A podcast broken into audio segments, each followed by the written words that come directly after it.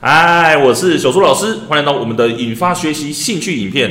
今天要跟你分享的主题是国医生爱电动，如何自主专注学习呢？这样带孩子设定目标。我在前几支影片有跟你分享了，我带这个爱打电动的国医生啊，到最后能够让他不管是课内跟课外的学习都能够有所进步哦。那这当中我们要注意的是，到底我们要怎么样去给孩子一个好的目标呢？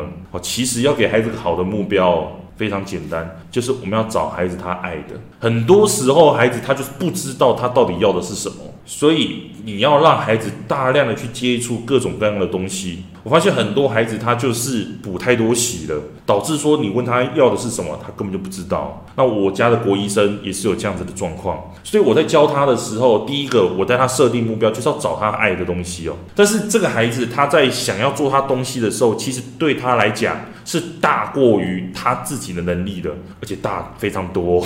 所以说，我们在去跟孩子做沟通的时候，我会去让他先去找一些资料，去评估到底自己该如何去达到目标。不求多，先求有个雏形就好了。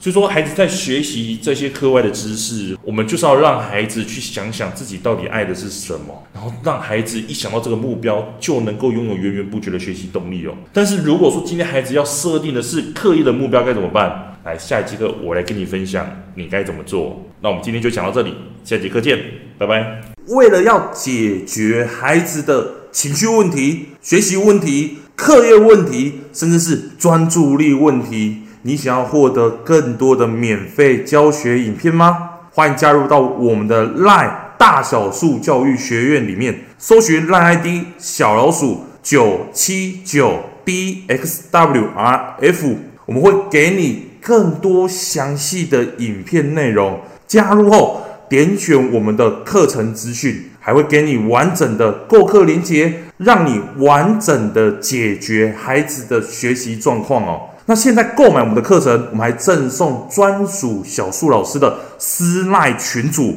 让你有任何的问题都可以在里面问到饱、问到爽，而且还不限时间哦。